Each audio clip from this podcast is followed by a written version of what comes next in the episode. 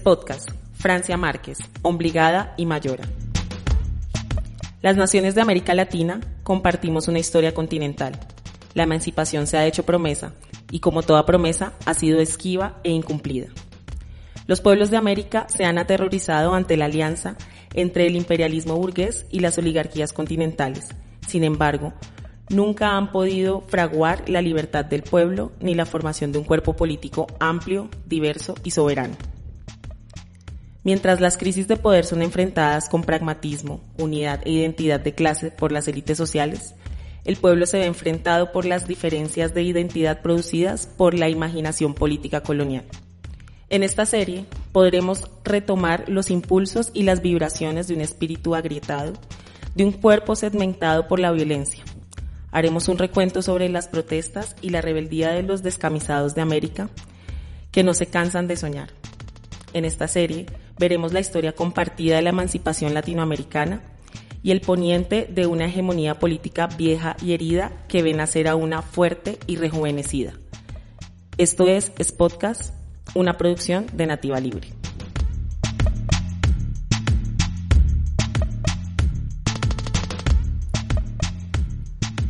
Una de las ideas más lúcidas, aquella que nos permite penetrar en la complejidad de la racialidad del poder blanco, es la que nos invita a pensar Angela Davis.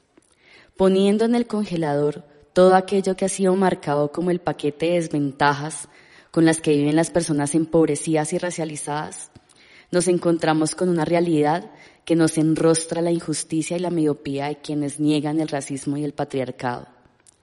Si pensamos en las distintas facetas que asume un ser humano socialmente, en este caso, una mujer, se puede hacer perfectamente una historia evolutiva de las expectativas que se tenían de ellas.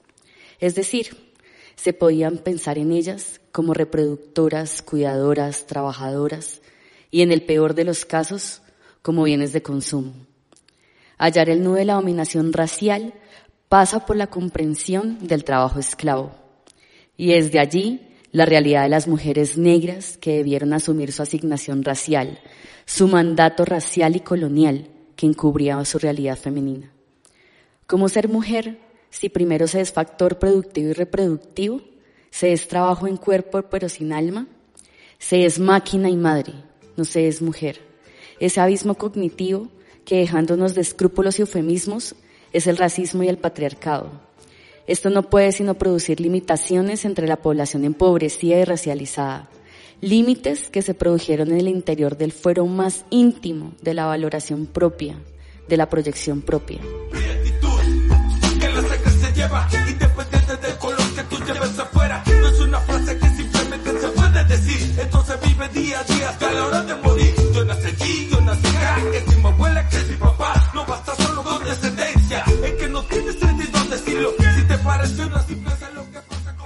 Más allá de la discusión intelectual que se pueda elaborar a propósito del racismo que muchos y muchas niegan, menosprecian y resienten como una artillería del comunismo internacional, lo cierto es que encontramos enquistada una semilla que hace la lectura del mundo. Es un chip que nos dice cómo parece ser la realidad.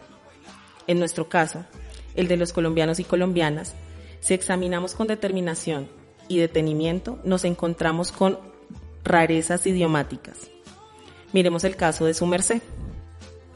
Este, en muchas ocasiones, toma la voz de un pronombre o sustantivo aparentemente inofensivo, de alguna manera entrañable. Sienta las bases de un acercamiento con un desconocido o desescala las intenciones violentas que guardan nuestros corazones.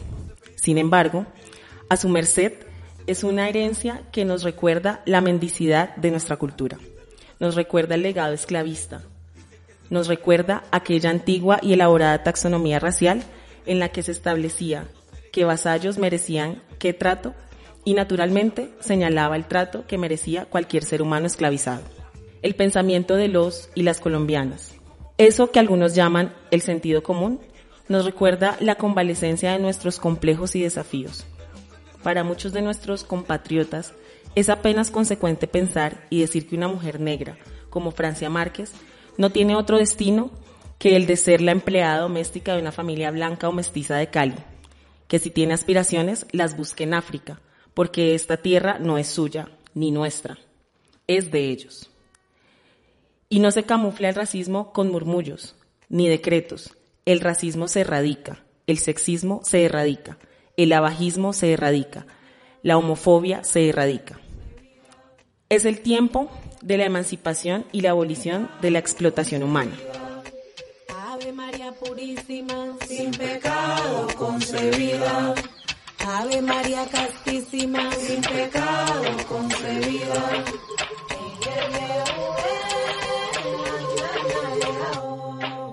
Hoy el mensaje de Francia llega, se multiplica y circula como Berta Cáceres. La gran transformación democrática no da tantica espera. La gente en los barrios no aguanta una ofensa más. El reclamo es simple. Nada sobre nosotros y nosotras, sin nosotros y nosotras. Es una mirada que encuentra reconocimiento en el otro y la otra. Gritamos nuestra ciudadanía porque mire, fíjense que si ya hay voz. Y la de Francia es una voz apacible, pausada, sosegada, cierta, honesta. Francia recoge y convoca, alecciona a todos los que resentimos tantas injusticias y a quienes practican tantas iguales. Cuando Francia pisa el palacio, a pesar de muchos que quisieran que fuera como Dioselina Tibana con Samper, quien conocía los corrillos de la gentuza que ha manejado este país, encarnará a quienes fueron obligados y a quienes no a los traídos por parteras y médicos, a los racistas y los racializados por el único camino de la paz, que no es otro que el de la igualdad.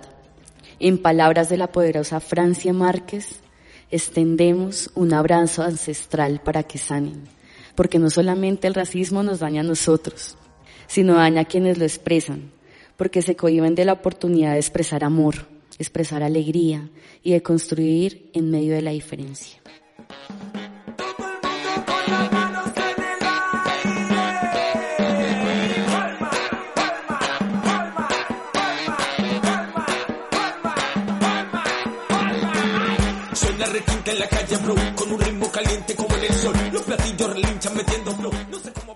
Francia, obligada en el Cauca, nos trae una educación, una que no se ve en las aulas privilegiadas.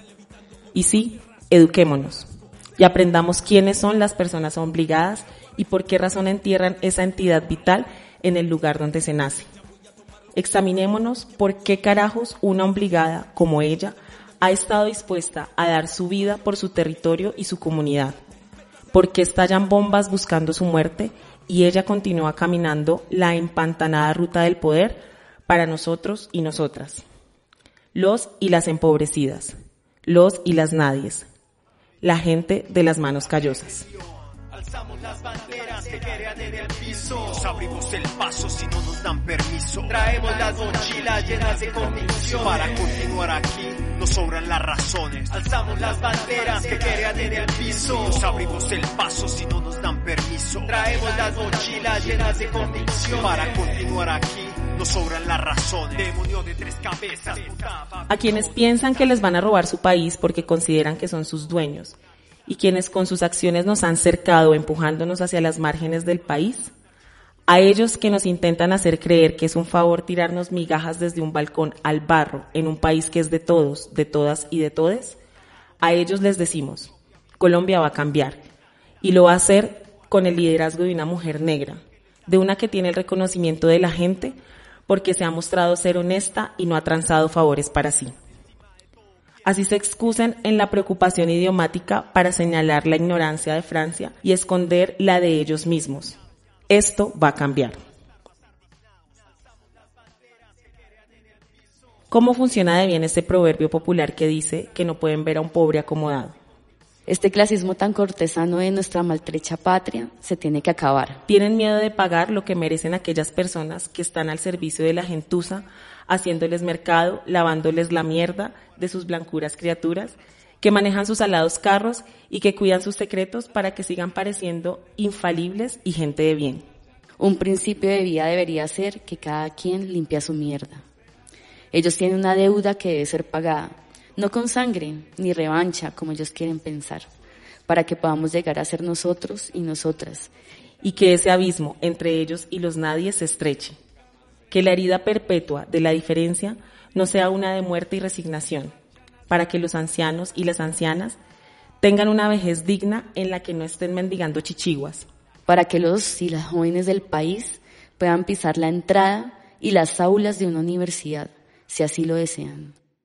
Y sensibilidad para que ellos, los indolentes y nosotros, los resentidos, sanemos. Francia está preparada más que una colada. La cola es el pueblo colombiano que está tras ella acompañándola en la misión de erradicar los males cognitivos de la nación.